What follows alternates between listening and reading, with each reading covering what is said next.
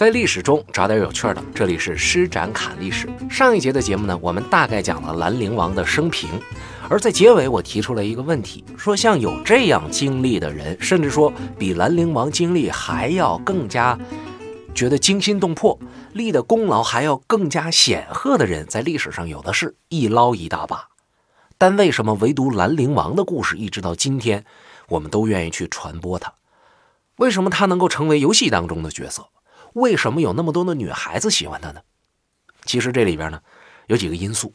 第一个因素就是在一些史料里边记载啊，说兰陵王这个身份特点，呃，他是一个宗亲，也就是说他是一个贵族，而且另外一个特点就是他长得帅呀，颜值很高啊，而且人品超好的。但是这都是我们现代人的语言。我在历史上帅啊，出身好啊，人品还好的人也有的是，这根本就不可能是兰陵王流传至今的原因。那么在这背后到底有什么故事呢？我先提示大家要注意两个细节。第一个细节和我们的主题有关，我们叫玩游戏挖历史。在您玩这个游戏的时候，你会发现呢，这兰陵王的角色呀，长得真好啊，长头发，很帅气，身材也棒，对吧？但是我们。把这些表象放弃掉，你会发现呢，这个兰陵王不管他穿着什么样的装备，不管他的这个色调如何，在他身上始终有一个着装的特点。这个特点是什么？就是他有个面具。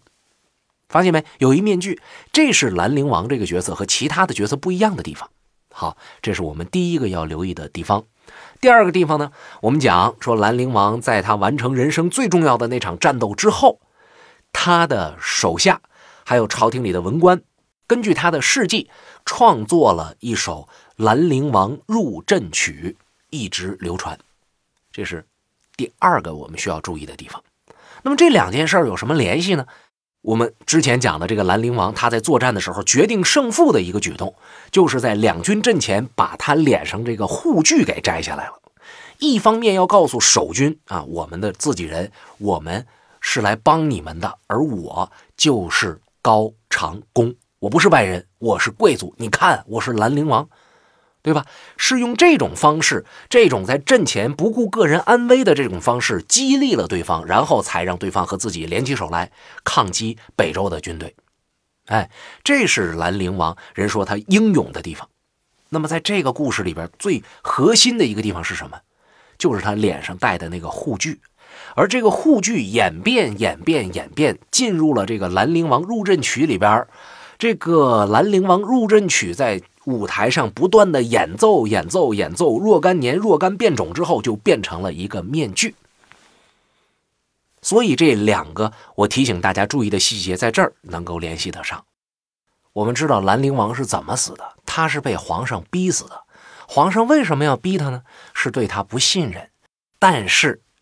在死了之后，君王又赐给他了一个忠武的一个谥号，并且追赠他太尉衔，就说明什么呢？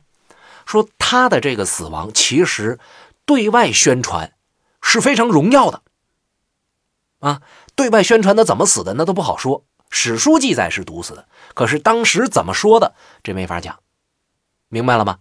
可能是说他生病了。可能是说他这个拉稀了，对吧？各种可能性都有。但是皇上在他死了之后说，这是个好人，啊，这是个忠心耿耿的人，而且有武功，有功。也就是说，在兰陵王生前，他有一个很好的名声；在他死了之后，名声也同样非常好。这里边有两个证明。第一个证明是什么呢？说《兰陵王入阵曲》从诞生那一天开始，就一直非常的风靡。在邙山之战获胜之后，这个曲子达到了一个什么程度？叫做武士共歌谣之，这大伙都在传颂兰陵王的故事。这是民间啊，包括在这个呃这个基层的这个战斗组织里边，兰陵王的这个影响力和身份。那么再回头来看，说他死了之后，皇上还捧他，必然不会影响兰陵王入阵曲的流传。假如他死了之后，皇上说这是一个叛徒啊，这是一个谋反的人，那你说皇上会允许《兰陵王入阵曲》继续在民间流传吗？那是不可能的事儿，一定会加以禁止的。当然，我们回头在这儿来说啊，也许这这君王想禁止，可是兰陵王死了之后，北齐没多长时间就灭了啊，可能就是想禁止也没有这个能力了。这是我们说从兰陵王入阵曲一直流传，从北齐往后啊，这个流传的这个过程来看，兰陵王的这个呃死亡在帝王当中的心目当中的这个形象。我们从另外一个角度去看是什么呢？是看史书里边对于兰陵王这个人的人品的介绍，怎么讲呢？说他这个人啊，特别特别的好，为人非常的宽厚，宽厚到什么程度呢？就是他在打仗的时候得到了一个瓜呀、几个果子呀，也一定会同将士们分享。要知道，兰陵王可是领导啊，他可是皇族宗亲的领导啊。个人能够做到这种情况的话，那将士们对他简直是太喜爱了。而且北史当中还有两个事儿啊，小事儿记在这兰陵王的这个呃宽宏大量，不计前嫌。当然，这个这个这我们首先来说呢，这个历史啊，他在记载的时候，他的这个三观多少有点问题。咱们就主要是看兰陵王啊，他宽宏大量这一块至于说对与不对呢，这咱心里都有数。怎么讲呢？说兰陵王当年当刺史的时候，有这么一个人叫做杨士深。去检举了兰陵王贪污，结果兰陵王那时候还不是兰陵王呢，就是这个高长恭就被免官了。后来兰陵王当上大官，指指挥军队的时候，这个检举他的杨士深也在军队里边。俩人打过照面，心里都明白咋回事。这个杨士深就非常害怕兰陵王去报复他啊，但其实呢，兰陵王并不太想报复他。可是呢，又看这个人成天诚惶诚恐的啊，看到自己跟看着这个耗子看着猫似的。这兰陵王也觉得你这犯不上，干脆吧啊，找了一小借口就打了这小子二十军棍。这二十军棍啊，你说这个打棍子这种事情，可深可浅，可狠可重可轻。哎，就是兰陵王呢，既然不想打太多，就打二十军棍，他打的应该是很轻，或者说起码说打的还行。哎，那么历史书上的记载说是兰陵王就用这件事儿让这个杨士深安心报复你了啊，你也不用太往心里去，以后咱俩该干啥干啥，你也放心吧。虽然三观有点奇怪，但是最起码至少让我们看出了兰陵王很有可能是很会拉拢手下的这么一个人，很爱财呀。要不然他要完全凭着自己的好恶来决定对方的生死的话。那杨士深死定了，对不对？哎，这是其一。其二呢，说有一次他上朝回来的时候，他的仆从发现就剩一个了，啊，其他都不知道哪去了。哎，这正常来讲啊，这个就等于说是主人在呃办公的时候，手下的这些人开小差去了。按理来说。过去的那种奴隶社会，那主人完全可以把这些人全都收拾一遍，是打呀，是弄死啊，还是撵出府去啊？啊，这都可以做。但是兰陵王没这么干，啊，既然只剩下一个了，那行吧，那我就就就就跟这几个人说呗，那咱们回家吧，咱俩回家吧。那那些人等不等？不等，不等，不等，不等，拉倒吧。他们找不着咱们，还还是得回去的。他就自个儿就回去了。那些擅自离开的仆人并没有受惩罚，仆人们后来回来知道这件事儿啊，大哥提前回来了，你怎么不早说呢？出差告诉你回来一定得打电话，你不打电话，你急急忙忙匆匆回家，你你就看你发现一些什么多不好啊！但是呢，呃，仆人们就觉得兰陵王没有惩罚我，那这是你作为主子的这个宽宏大量。然后我们再说第三件事，说兰陵王因为打仗打赢了啊，这个。武成帝赏他，命令别人给他买了二十个妾。你说，作为古代的那个贵族男性，怎么能表彰他呀？财气嘛，啊，酒色财气，就这几件事呗。兰陵王呢，只收了一个，啊，多了我不要，我全不要，好像不给我叔叔面子似的。但是，嗯，我全留呢，我真是不想那样，所以干脆我就留一个得了。哎，意思意思行了。还有一件事更厉害，说兰陵王临死之前，他把自己手里边的债券都给烧了。啥意思？他作为贵族，有很多人管他借钱，哎，他知道自己活不了了，哎，你们也就别在心里边想这个事儿了。我死了，这个账就平了啊，烧了，烧了，烧了，你们不要再惦记了。这些都是讲兰陵王的他的处事的这个特点。那么我们之前说过，整个历史书籍上关于兰陵王的记述一共就那几百字，然后还写了这四个故事，那说明什么呢？说明这几件事儿的确流传的很广，的确给这个注史的这个人啊带来了很大的震撼，或者他除了这些事儿，他没啥想写的了，对不对？所以兰陵王的这个状态呢，他是一个人非常好，而且。他死了之后，人们对他的这个印象也非常好的这么一个状态。无奈他没啥功劳，哎，也就是说，这个人死了之后没有被污名化，啊，和他有关的一切也并没有被禁绝。所以呢，这个兰陵王入阵曲在北齐之后仍然得以流传，一直传到什么时候？传到唐朝，李唐皇室把这个东西拿来。列为宫中散乐之一，啊，这个事儿不是我瞎说啊，《全唐文》卷二七九《代国公主碑》里边有这样的一段话，叫什么呢？初，则天太后御明唐燕，圣上年六岁为楚王，啊，命长武年十二为皇孙，做安公子。齐王年五岁为魏王，弄。兰陵王，这个话简单的来说，就是武则天找人跳兰陵王这个曲子，《兰陵王入阵曲》。呃，这个过去大家可能没太注意。呃，今天呢，其实我说到这儿，有可能可能，呃，朋友们会对这个《兰陵王入阵曲》到底是一个什么样的比较感兴趣。我也在微信公众账号里面呢，给大家把这东西找出来了。呃，时至今日也很难说这个就是原来的那个版本了。它究竟哪来的，这都不好讲。但是听起来呢，还确实不错。今天在咱们施展侃历史的微信公众账号里边回复“兰陵王”这仨字儿，你去听一下这个曲子啊。我在里边也注明了这个曲子我是在哪儿得到的啊。你可以看到里面还有图片，包括在跳这个《兰陵王入阵曲》的时候，这演员戴的那面具你都能看得到，非常的熟悉。但是我不说，您未必能注意得到。注意。施展侃历史的微信公众账号怎么添加呢？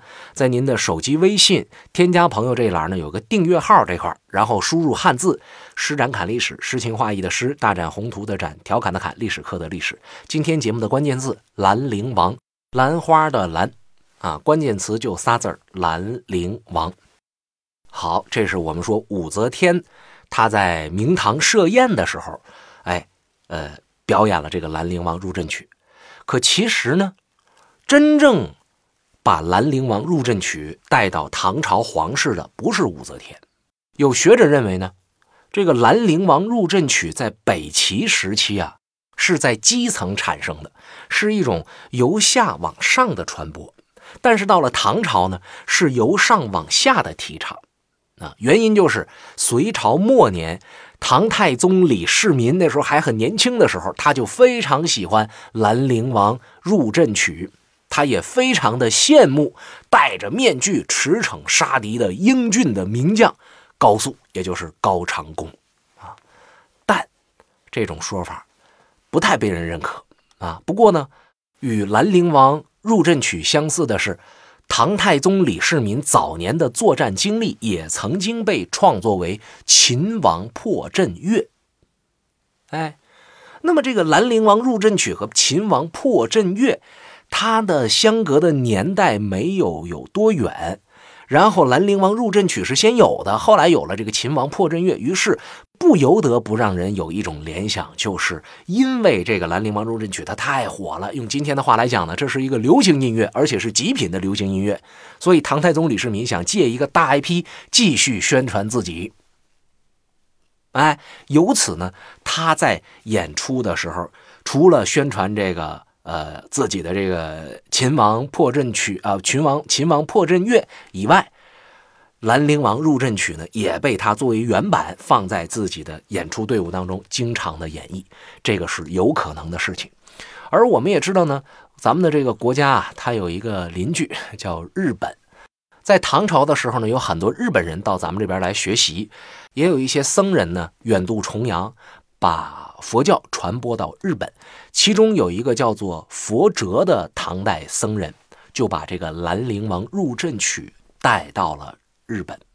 公元七百四十九年，奈良王朝的女帝高野姬天皇诏令当时著名的舞蹈表演家尾张斌在宫中御前演奏过这个曲子。后来因为天皇喜欢啊，这个曲子就在日本广为流传了。据说啊，在当年每年五月五、七月七的什么这个赛马节呀、相扑节呀，或者什么射箭大赛呀，庆祝胜利的时候，都要拿这支舞曲作为重要的节目反复的演奏。皇宫当中的一些重大活动和宴会，甚至天王即位也有时候也要演奏这支曲子。啊，据说一直到今天，在日本奈良的春日大社举行一年一度的日本古典乐舞表演的时候。《兰陵王入阵曲》仍然是第一梯队的独舞表演节目，哎，那么我们回头再说，这也就告诉我们啥呢？说《兰陵王入阵曲》啊，它应该当年在唐朝是非常流行的，大家很喜欢。如若不然，我们这邻居他怎么会来拿不好的东西呢？他一定是要拿好的吗？对吧？唐朝那么发达，他们都喜欢这个，来吧，咱们学来吧。像我们今天，啊，有的时候我们在看到身边的很多东西都是西方传来的，为什么呢？西方人很喜欢这个呀。之前我们曾经讲过这个原理，呃，文化处于劣势的这些地方、这些国家地区的人，会自然而然的去学习文化处于强势的那些国家、那些地区、那些人们他们的生活习惯、他们的喜好。那么在日本，他们是为了学习盛唐的习惯，在唐朝的初年。李世民想要借前朝的 IP 来宣传自己，这也是他推广兰陵入阵曲的原因啊，进而也让兰陵王这个形象在民间啊，在官方都不断的被提及。但是这是唐朝初年，等到盛唐时期啊，到了这个唐朝的。巩固已经很稳定了啊！唐玄宗那个时候呢，已经没有必要借前朝的大 IP 来宣传本朝君王的事迹，所以干脆这个别演了。《兰陵入阵曲》告别了官方大力宣传的时代，哎，而当皇室想要宣传老祖宗的时候，宣传这个唐太宗李世民的时候，那就去演奏这个秦王破阵乐就完了呗。于是我们说呢，官方塑造的兰陵王的形象到这儿就截止了。但是官方截止了，民间没截止啊。老百姓一看，皇家都演奏这个兰陵王，到底哪儿厉害呀？他们可不像我们今天说有施展侃历史这一节目，能够跟你翻翻一翻、扒一扒啊，在历史里边找点有趣的，跟您说说兰陵王是咋回事。他们没有，就一听说怎么着，皇家都演奏这个兰陵王啊，那这么厉害，他是谁呀？他是谁呀？都问。朋友们，民间总有大明白，有人问，一定有人答，不管他知不知道，他都有人答。哎，再加上兰陵王是个什么样的角色？他是鲜卑化的汉人，在他这个角色的身上就体现了民族融合，而唐朝又是一个很融合的这么一个一段时期，民间的这个风气呢也是民族融合。那兰陵王无疑是一个很好的代表人物。哎，然后就编他各种各故事呗，再加上兰陵王在史书上描写的这个形象是那么的完美，是那么的高大，是那么的俊美，是那么的帅气，所以关于他的故事特别特别的多，就一点一点的就编出来了。但是这种编出来的故事呢，都是在野史演绎当中啊，所以逐渐的在民间出现了各类的关于兰陵王的事儿，可在。真正的正史上，你又找不着相应的内容，啊，时间就这样一点一点的过去了。唐朝过去，到了宋朝啊，因为《兰陵入阵曲》在民间的传播，故事已经深入民心，所以宋朝的演艺场所那个瓦舍啊，他们就把这东西就改了，改成一个串词儿，天天奔着奔了奔了唱啊，给你唱唱谁呢？唱过去有一大英雄叫兰陵王。有一个词牌就叫兰陵王，哎，你想想，宋朝的时候都把它变成这个了，那自然而然，按照我们之前说的，宋很流行的这个是，呃，这个勾栏马社里边，人们表演这个。那到元、到明，有什么了？元有元曲了，明有明清小说了，是吧？那不就一脉相承就下来了吗？宋朝时候你是唱啊，到明朝的时候我还这个元朝的时候我还是唱，我在舞台上演跳，到明清写小说，慢慢的，这兰陵王就由那种在人们心目当中一个呃一个个或鲜活或抽象的这么一个形象，变成了文人笔下的角色，而也因为。这个文人下笔的时候需要考量大家的喜好，所以根据兰陵王的这个角色设定，他是个好人，他立过战功，就把这兰陵王写成什么呢？写成了勇猛善战、百战百胜的这么一个人物。于是，一直到今天，兰陵王的这个名声，让我们觉得，嗯，一听这就是一个名将，这就是为帝王治国安邦的标本。可其实呢，这和历史相去甚远。以上就是玩游戏挖历史关于兰陵王这个角色的解读。其实真的有很多很多的角色，我们在解读游戏、解读电视剧当中的这个情节的时候呢，都有一种幻灭感，就是原来想的原来是那么好啊，啊，可是就那么回事儿。原来想的是哦，原来那么可恶啊，仔细一看，哎，兴许他还是个好人。不过回头想想呢，这种幻灭或者叫这种冲突，也正是我们去了解历史、发现历史人物和我们印象当中的呃这个这个形象有区别、有不同的乐趣所在，是吧？长知识嘛，不就是发现自己不知道的事儿，强化自己已经知道的事儿吗？说起来，兰陵王是怎么回事？兰陵王的角色是怎么流传下来的？我们已经用了几十分钟的时间和朋友们一起分享了。如果您想亲耳听一听《兰陵入阵曲》，呃，或者是想看一看人们是怎么在唐朝表演《兰陵入阵曲》的话，那么您都可以在我们施展侃历史的微信公众账号里边来回复今天节目的关键字，获得答案。当然，我再说一下，这个曲子呢是不是原版，这个没法确定啊。表演形式是不是原版呢？我个人认为呢，很可能不是，但起码也让我们满足了一下好奇心。今天节目的关键字就仨字儿。兰陵王其实是一个词儿，关键词就仨字儿。兰陵王，呃，添加施展侃历史微信公众账号的方式非常的简单，手机微信添加朋友这一栏，选择添加微信公众订阅号，然后搜索中文汉字施展侃历史，诗情画意的诗，大展宏图的展，调侃的侃，历史课的历史。今天节目关键字兰陵王。